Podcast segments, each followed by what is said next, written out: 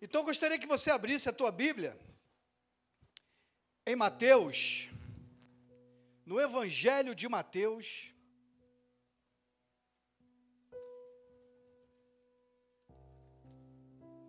no capítulo 19. Evangelho de Mateus, capítulo 19. Vamos ler aqui a partir do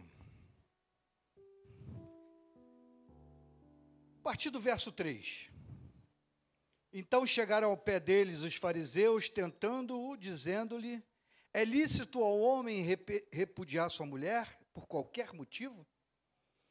Ele, porém, respondendo, disse-lhes: Não tendes lido que no princípio o Criador os fez macho e fêmea?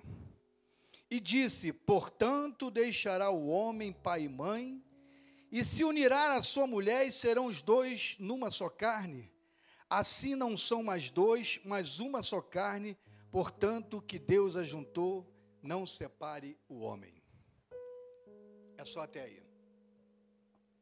E aí eu já quero falar com você, jovem, aqueles que estão enamorados, aqueles que estão buscando um relacionamento. Esse é o segundo sim mais importante da nossa vida. Por isso ele precisa ser planejado. Por isso você precisa colocar diante do Senhor. Por isso, antes de padronizar a pessoa que você queira se relacionar, você precisa ser este padrão para alguém. Sabe por quê, queridos? Namorados, noivo, não quero desanimá-los. Casamento é a melhor coisa. Nós servimos a um Deus de excelência, o nosso casamento precisa ser de excelência. Mas tudo na vida precisa de planejamento. A sua vida profissional precisa de planejamento. O seu namoro precisa de planejamento, o seu noivado precisa de planejamento, o seu casamento precisa de planejamento. Sabe por quê? Senão você vai ficar contando a mesma história o tempo todo. Porque quem não sabe aonde quer chegar, qualquer lugar tá bom. E às vezes nós casamos pela motivação errada. Então eu quero começar a falar com você, que é um candidato a um casamento. Casamento é para a vida toda. Aqui é onde nós lemos, nós estamos ouvindo dizer o seguinte: depois que você casa, vamos dinamitar a ponte do divórcio. Não tem mais volta. É casados para sempre. Deixará o homem pai e mãe, unirá-se a sua mulher, os dois serão uma só carne. É um deixar geográfico. Quem casa quer casa. É um deixar emocional. Quando você tiver os seus conflitos dentro de casa, não tem como correr para a casa do pai ou correr para a casa da mãe para pedir ajuda. Porque criança não casa, quem casa é adulto. Porque criança não casa porque não sabe resolver problemas. Então, deixar emocional.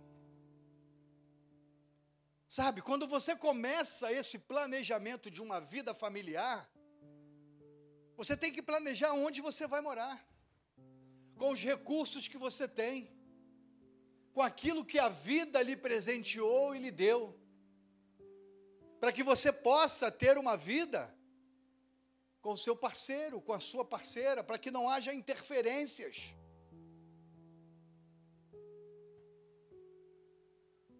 Quantos jovens têm casados por motivações erradas? Eu quero casar porque eu não quero mais dar satisfação aos meus pais. Ah, bobinho, você não sabe de nada.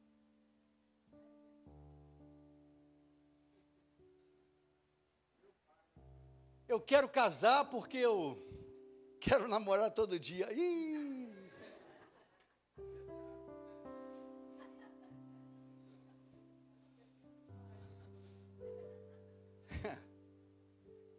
tempo passou, queridos.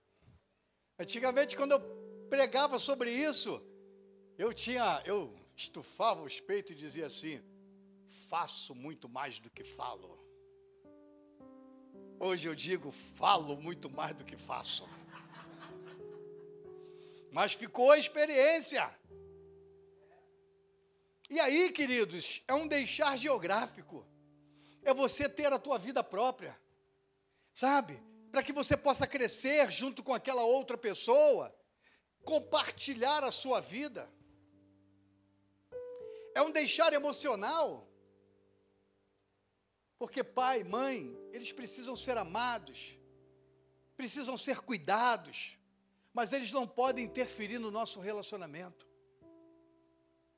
Eles não podem interferir no nosso relacionamento. Você é inteiro, você é feliz, e agora você vai fazer uma outra pessoa feliz. Os seus pais precisam ser cuidados. O seu relacionamento principal passa a ser você e o seu cônjuge. Filhos precisam ser amados, precisam ser educados. Mas chega um momento que os teus filhos vão embora. Moram no hotel cinco estrelas, comem do bom e do melhor, vão embora e nem pagam a conta.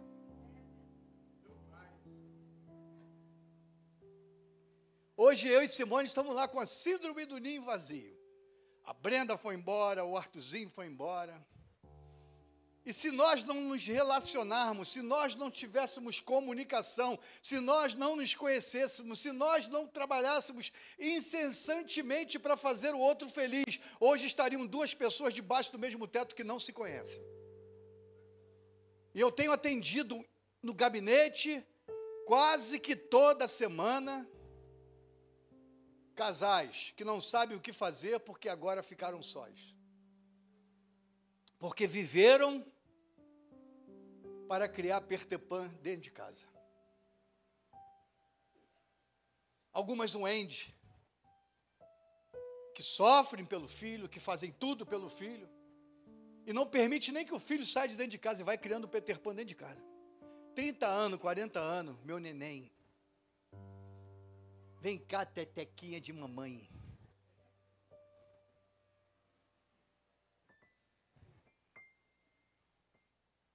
Jovens, vocês que estão casados, casamento é uma viagem de longa distância. Por isso, quando você der o segundo sim mais importante da sua vida, você tem que pensar nisso. Porque toda viagem de uma longa distância precisa de um planejamento. Precisa de um planejamento. O que é planejar? Planejar é pensar antes, é saber aonde eu quero chegar, como vou chegar, de que forma eu vou chegar e o que eu preciso para poder chegar até lá. Sabe por quê, queridos? Vocês me olhando daí aonde vocês estão, para cá, vocês estão vendo um cara bonito, elegante, né? marombado, não é marombado?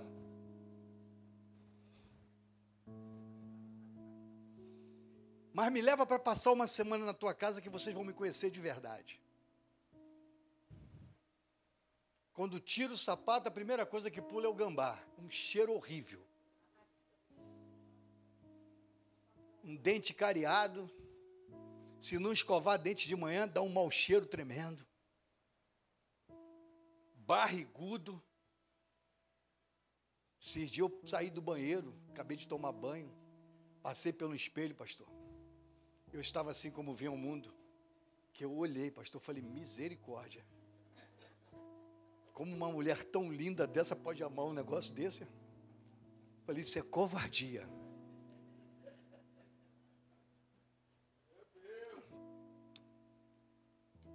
Vocês que estão começando essa essa caminhada de uma longa distância. Uma coisa é sair daqui para ir ali em Rio das Ostras. Outra coisa é sair daqui para ir lá para o Nordeste de carro, lá para o Sul, seja para onde for. Uma viagem mais longa precisa de manutenção. Porque quando nós começamos a namorar, nós apresentamos aquilo que nós não somos. Você quer conquistar a outra pessoa. Jovens, eu estou falando com vocês. Nós mostramos uma coisa que nós não somos, porque nós queremos conquistar. Nós começamos a nos apresentar de uma forma que verdadeiramente nós não somos. Sabe por que, que eu tenho que apresentar a minha esposa? Sabe por que, que eu tenho que glorificar a Deus pela vida dela? Porque ela, lá na nossa intimidade, ela me conhece. Lá ela aponta os meus erros, aponta as minhas falhas e fala como eu estou. Porque quando eu me apresentei para ela, eu ainda era um príncipe. Mas o príncipe virou sapo. E a gente se apresenta dessa forma. A gente se apresenta dessa forma. Porque nós queremos conquistar.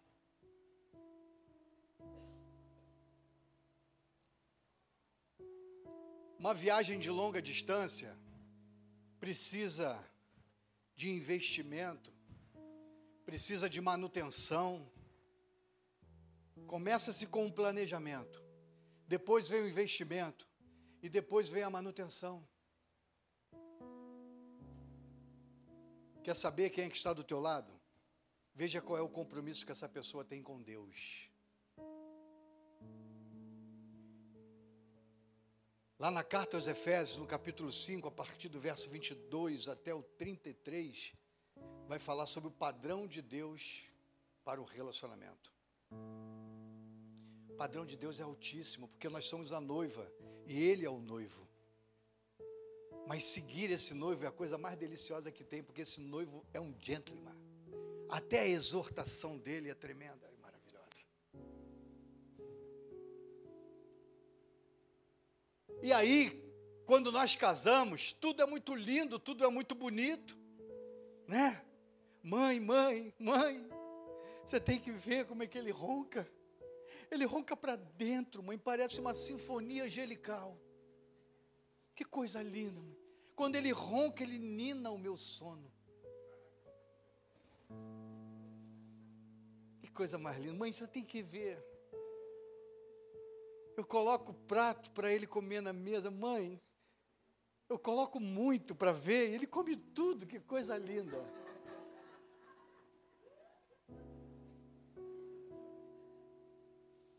Mãe, todo dia eu tenho que acordar ele. Acorda, nenenzinho de mamãe, para escovar o dentinho, seu porquinho.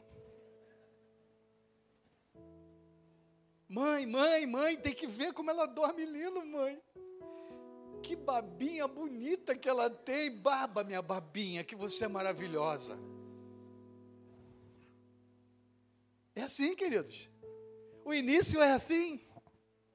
É desse jeito, é dessa maneira, é dessa forma. Se você quer conhecer a pessoa que vai fazer essa viagem com você de longa distância, traga para passar uma semana contigo. Quando nós olhamos um quadro a longa distância, nós não vamos, não vamos ver as imperfeições do pincel, do quadro, não vamos ver. Precisamos trazer o quadro até nós para que nós possamos olhar os defeitos.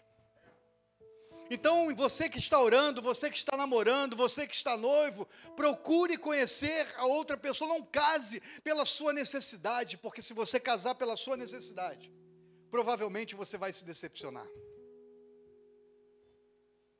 Procure ver como ele cuida da sua mãe, do seu pai.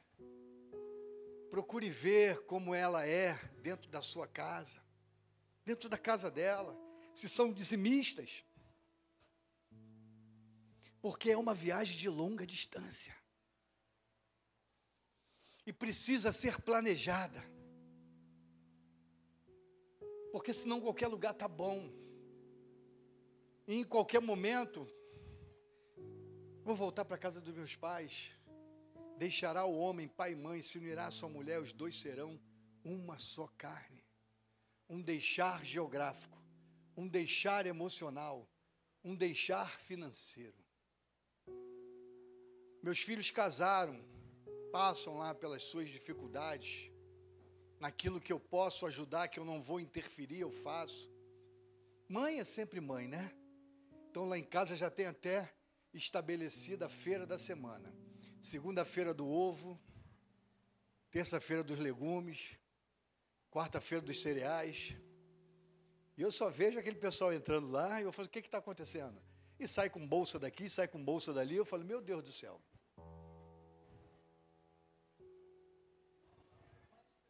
Linda. Planejamento, queridos. Planejamento. Esse primeiro momento é a fase do amor cego. O príncipe ainda é príncipe, a princesa ainda é princesa. Mas logo depois você cai numa realidade que você casou com um ser humano imperfeito. Um ser humano cheio de imperfeições. Mas Deus deu habilidade a um que não deu ao outro, para que vocês dois, debaixo do mesmo teto, fosse uma só carne. Na matemática de Deus, um mais um é igual a um. Esse início ele é tão importante porque é o início da doação, o início que você se dá o tempo todo para o outro, porque você tem a natureza de Deus, e a natureza de Deus é se doar, é se doar. Então, nesse primeiro momento, você está se doando, está se doando, está se doando até que vem a queda. E quando vem a queda, um começa a culpar o outro. E aí a natureza de Deus sai de nós, e aí agora a gente trabalha na questão das nós, da minha necessidade, do meu eu, do meu egoísmo, do eu, eu egocentrismo. Então, por isso, queridos, casamento precisa ser planejado. Não existe faculdade, não existe universidade para se aprender a se relacionar, a se casar um com o outro, mas existem igrejas levantadas pelo Senhor que todos os dias trabalham em prol de famílias. Amém, queridos? Quem está comigo, diga amém. amém. Se você está me entendendo, aplauda ao Senhor.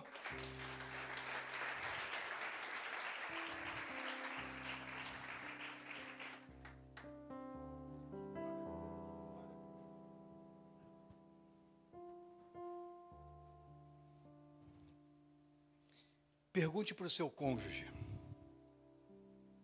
como é que está sendo a viagem? Se você tiver com a sua namorada aí, pergunta. Como é que está sendo a viagem? Glória a Deus. Está confortável para você? Pergunte para o seu cônjuge: está confortável para você? Quanto você está disposto a investir Namorados, quanto vocês dois estão dispostos a investir nesse relacionamento? Noivo, quanto você está disposto a investir nesse relacionamento? Marido e mulher, quanto você está disposto a investir nesse relacionamento? São os dois investindo. São os dois investindo.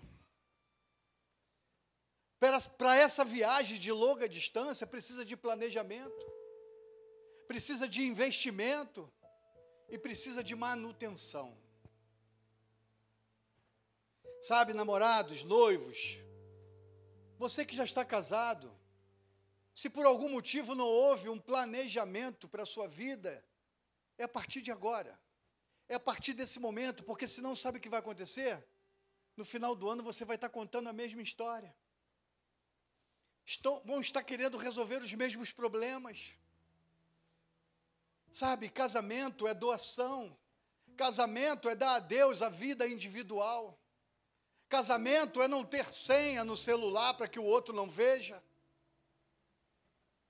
Casamento é o marido saber quanto a esposa ganha, é a esposa saber quanto o marido ganha. E colocarem tudo isso em cima da mesa e planejar o seu orçamento mensal. Casamento é você saber aonde o outro está em qualquer momento que você precisar. Casamento é uma aliança, e a aliança é lealdade até a morte. Casamento não é isso que estão apresentando para nós. Se não der certo, descasa e tenta outra vez. Sabe, queridos, investimento. Você que já casou, os seus filhos estão olhando para você, estão olhando para o teu relacionamento e estão querendo ver a marca de Cristo em nossas vidas.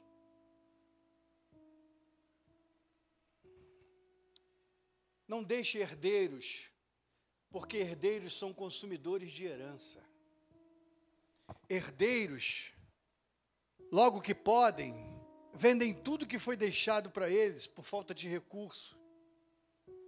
Deixem sucessores que vão dar continuidade a um sucesso que começou dentro da sua casa.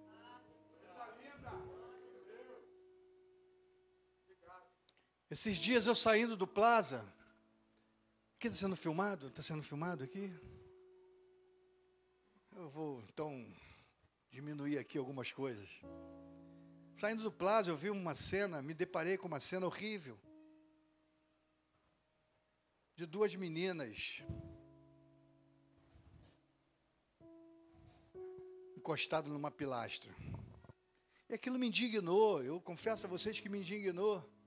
E eu estava saindo com a minha esposa para fazer um lanche e o lanche não caiu bem. Mas eu não podia ir lá e invadir a privacidade delas. Eu não podia falar, opinar, porque hoje nós não podemos fazer isso. Mas eu fiquei pensando, eu preciso intensificar muito mais isso aonde quer que eu esteja.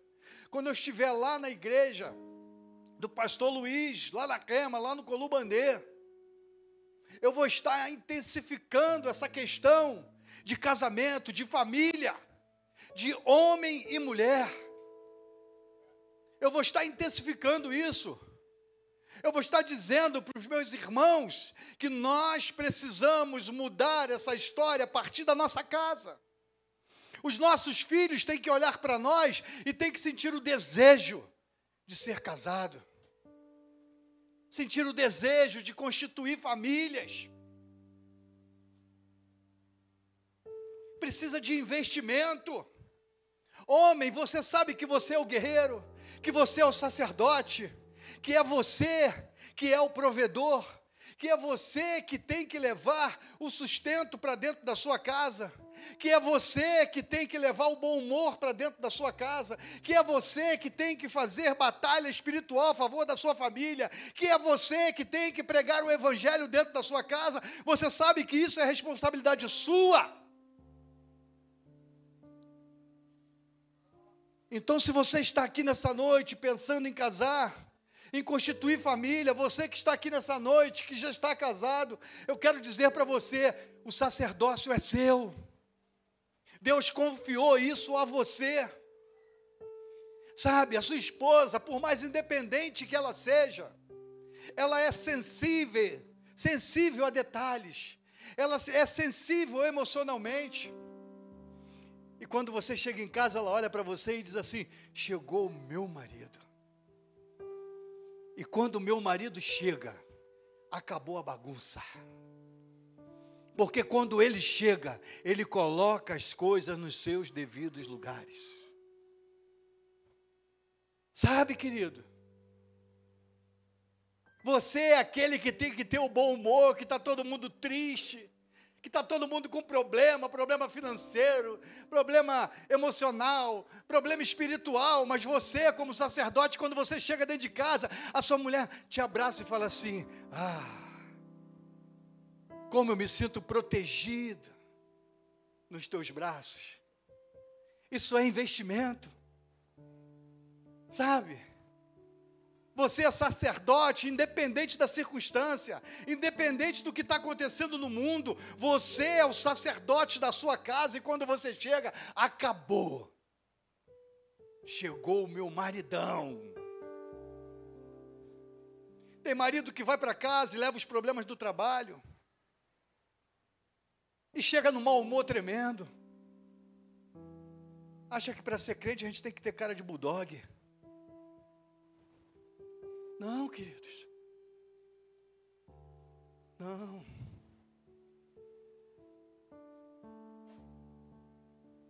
Tem um marido que foi trabalhar, chegou com o carro na rua e levou uma fechada. E começou a discutir. E falou: Não vou fazer mais nada hoje, vou voltar para casa. E voltou para casa com mau humor. E quando ele entra dentro de casa, a esposa falou assim: Você já chegou, querido? Eu estava fazendo aqui um bolo de cenoura com chocolate. Olha que bolo lindo que eu estava fazendo para você. aí ele falou: Que bolo, que nada. Estava na rua, fecharam o meu carro. E você quer fazer bolo de chocolate? Você acha que o quê? A vida está dura, está difícil. Ainda você ainda fica gastando dinheiro fazendo bolo de chocolate com cenoura. Tira esse bolo daqui. E aí a esposa pegou o bolo e falou assim: Ah, eu não aguento isso. E pegou o bolo e jogou dentro da lata do lixo. Aí o filho veio correndo e falou: Mãe, mãe, mãe, vamos comer o bolo. Aqui vai comer bolo nada. Eu estava fazendo bolo com tanto amor, com tanto carinho, teu pai chegou da rua, não veio, não chegou sozinho, não. Veio acompanhado. Eu joguei o bolo fora. Sai daqui também, não me perturba. Aí o menino saiu. Aí o cachorrinho veio, au, au, au, para brincar com o menino. O menino foi chutou o cachorro. Sai daqui. Foi comer o bolo que minha mãe fez pro meu pai. Meu pai chegou, não chegou sozinho. E aí tive, a minha mãe jogou o bolo na lata do lixo. E você quer brincar comigo, cachorrinho? Cachorrinho chutou o cachorro, o cachorro. Aí veio o gatinho para brincar com o cachorro. Miau. O cachorro Que miau, rapaz? Eu fui brincar com meu melhor amigo. Fui brincar com meu melhor amigo. O dono dele chutou ele porque a mãe jogou o bolo fora, que o pai que chegou da rua não chegou sozinho. E você quer brincar comigo? Ele vai morder o gato. O gato saiu miau, miau, miau, miau. Aí o ratinho veio brincar com o gato. Ratinho saiu de dentro da toca e veio brincar com o gato. O gato falou: Hoje não tem brincadeira, não. Hoje nós somos inimigos mortais, porque o cachorro me mordeu, porque o dono do cachorro chutou o cachorro, que a mãe do cachorro, a mãe do garoto jogou o bolo no, que o pai dele não chegou sozinho. E deu-lhe uma patada no ratinho, o ratinho saiu correndo todo dentro do buraco, quando chegou dentro do buraco, tá a ratinha de lingerie na cama. Vem, ratinho.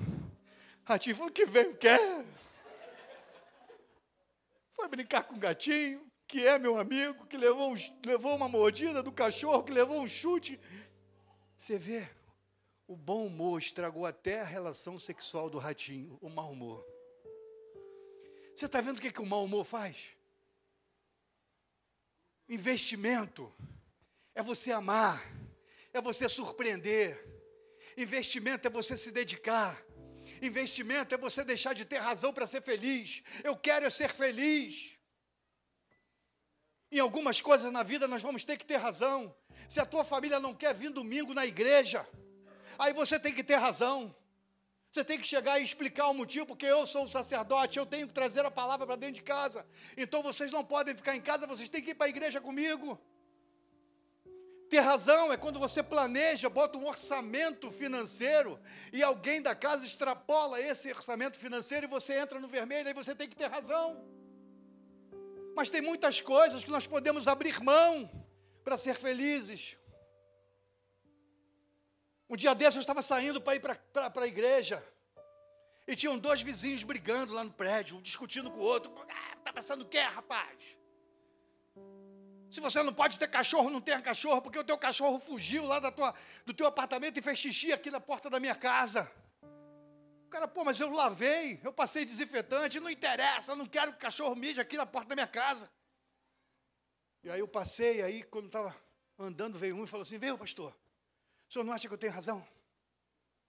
O senhor não acha que eu tenho razão, pastor?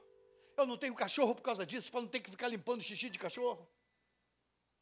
Falei, claro que você tem razão, meu amigo. Você está coberto de razão.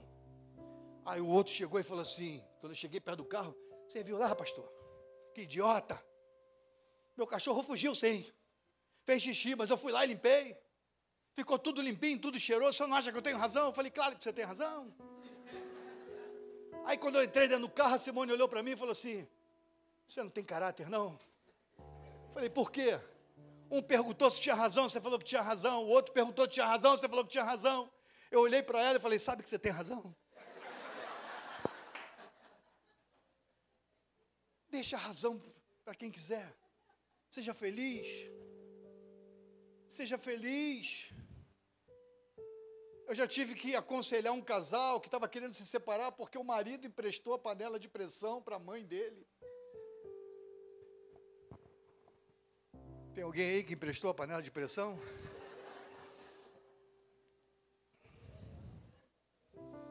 Prestou a panela de pressão. Ai, deu uma confusão. Deu uma confusão, queridos. Homem, você é o provedor. Deus te deu habilidade que não deu a ela. Sabe? Para você proteger, para você dar carinho, para você dar amor, para você deixar ela ter razão das coisas que não vai fazer diferença.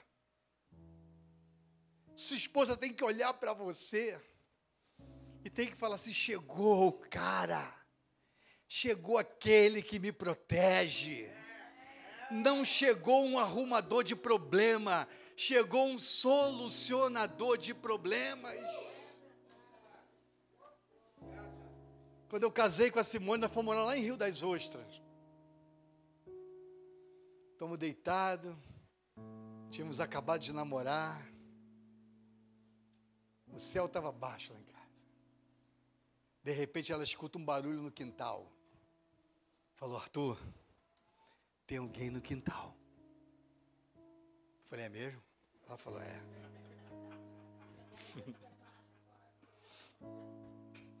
o barulho aumentou. Ela, você não vai lá ver? Falei, Simone.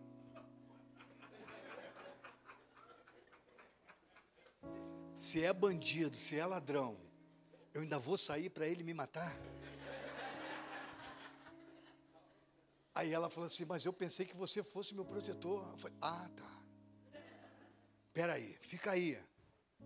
Abri a porta, pastor. Ela foi fechar. Eu falei: Não, não fecha a porta do quarto, que eu posso ter que voltar correndo.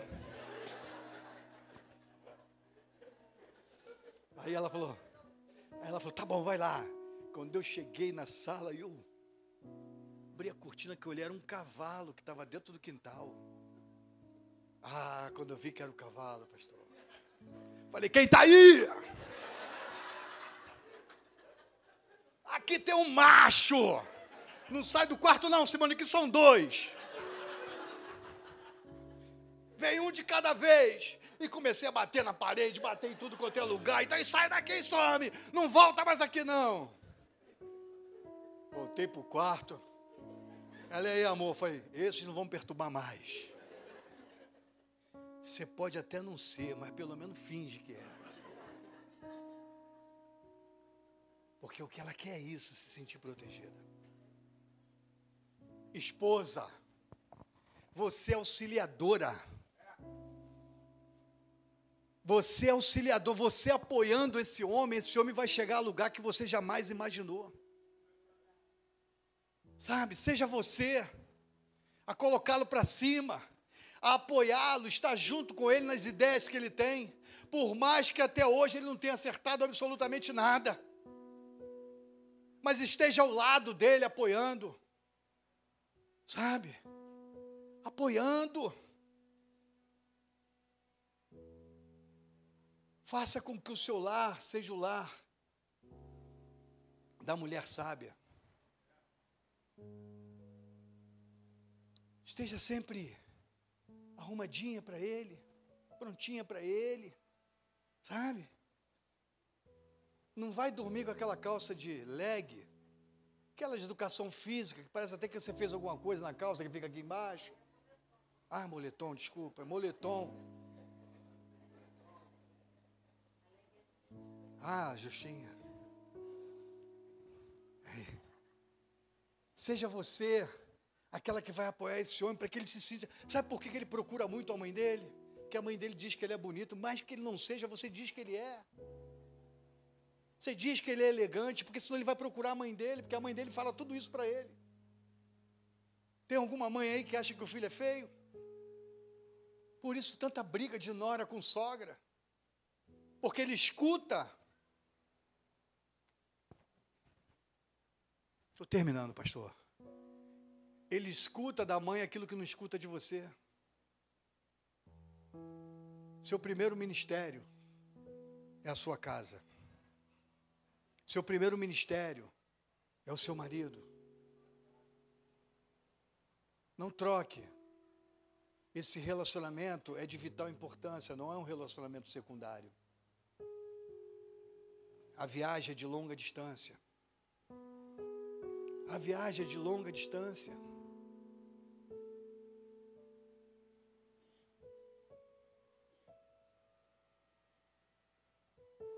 Esposa, você é auxiliadora e Deus te colocou nesse relacionamento para que você possa apoiar esse homem. Tem muitos homens que estão derrotados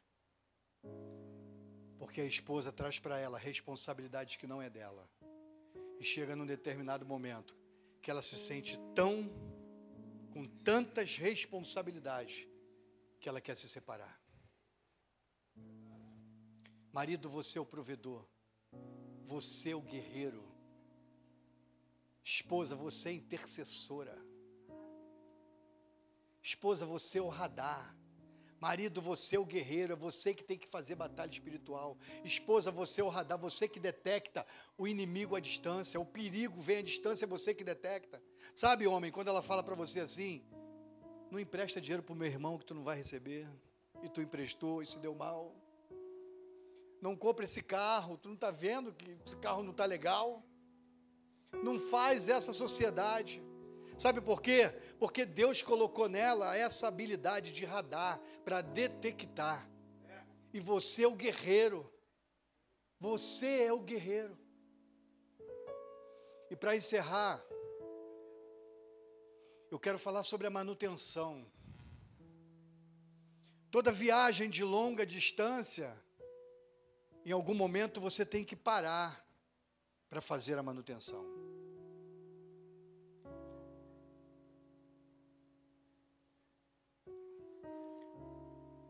Todos aqueles que têm carro, quando acende uma luz lá diferente no carro, está dizendo o quê? A gasolina vai acabar. Você precisa parar para fazer a manutenção. Quem tem carro, quando precisa reabastecer, não pega o carro e taca fogo porque precisa reabastecer. Reabastece e segue a viagem. Casamento precisa de manutenção. Casamento precisa que, num determinado momento, você olhe para o outro e diga para o outro: como eu tenho sido para você, como marido, como companheiro, como parceiro, como eu tenho sido para você. E abre o teu coração, porque às vezes o que a gente escuta não é uma coisa satisfatória, mas é a verdade que nós precisamos ouvir. Casamento, como leu aqui no Salmo 128, meu irmão, é Deus que edifica, mas quem constrói somos nós. Ele edifica, mas quem constrói somos nós. Sabe? E aí chega o tempo da manutenção. E na manutenção, eu, eu atendo muitos casais, queridos e às vezes casais em estado terminal. Não tem mais muito o que fazer. Já estão num estresse. Nunca vão ouvir da minha boca que eles podem se separar e estão abençoados para isso. Nunca. Mas poderia ter sido evitado. Eu não sei como está o teu relacionamento nessa noite. Eu não sei o que você tem vivido. Eu não sei o que você está passando, eu não sei absolutamente nada da vida de vocês. Mas se a luzinha amarela começou a acender, antigamente, né? Na minha época e do pastor Luiz, de vocês não. Quando o gás acabava, ele deixava o fundo da panela todo. E a gente não tinha, não ligava e o gás chegava, não. A gente tinha que sair para comprar o gás. E normalmente o gás acabava no domingo. Só que no sábado ele já estava avisando que ia acabar. Mas a grana estava curta e você botava o gás de lado, de cabeça para baixo. Mas ele acabava no domingo, na hora que estava fazendo o almoço. Não deixe para buscar manutenção do teu relacionamento quando já não tiver mais jeito. Namorados, noivo, quero dizer uma coisa para vocês. Casamento é tremendo, é uma coisa muito gostosa. É muito bom você poder compartilhar da intimidade com uma outra pessoa. É muito bom você poder crescer junto com outra pessoa. É muito boa essa responsabilidade que Deus te dá. Porque antes de ser tua esposa, antes de ser tua namorada, antes de ser tua noiva, ela é filha de Deus e Deus colocou do seu lado para você cuidar. Não deixe para quando não tiver mais jeito. E eu quero deixar para vocês alguns dos perigos que se você estiver passando, você precisa procurar manutenção urgente. A falta de comunicação. Casais que não estão mais se comunicando. O silêncio impera dentro de casa. Duas pessoas debaixo do mesmo teto. Sabe do que está acontecendo na igreja. Tem os pedidos de oração de todo mundo no mundo globalizado, sabe o que está acontecendo em tudo quanto é lugar, mas não conhece as necessidades da sua casa. Tudo antenado, direto no celular, duas, três, quatro horas no celular, mas não tem mais comunicação. Se esses instrumentos aqui não estiverem sintonizados, não vai fazer efeito nenhum. Se esse microfone aqui não estiver sintonizado, não vai adiantar nada. Se nós não tivermos sintonizado com Deus, em vão, em vão, você vai trabalhar.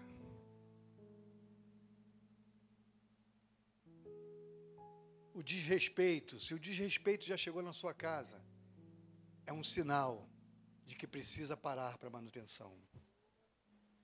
Eu não vou falar todos, não. Se o pastor Luiz me der uma outra oportunidade em algum outro tempo, eu volto aqui e a gente continua. Mas sabe qual é a coisa mais linda que você poderia ouvir nessa noite do seu cônjuge? Que viagem maravilhosa. Já passou 34 anos, filha? Eu faria tudo de novo. Meu Deus! Sabe, hoje ainda pergunte para o seu cônjuge. Que viagem maravilhosa. Viagem maravilhosa é aquela que passa e você nem sentiu que passou. O filme sensacional é aquele que acaba e você fala, já acabou. O jogo de, de futebol melhor que tem, aquele que passa muito rápido, e você fala: caramba! O culto é aquele que você fala: ai, como eu queria mais. Casamento também é assim. É depois de 34 anos olhar para o outro e dizer assim: já passou? Ah, como eu quero viver mais 34. Vocês estão me entendendo?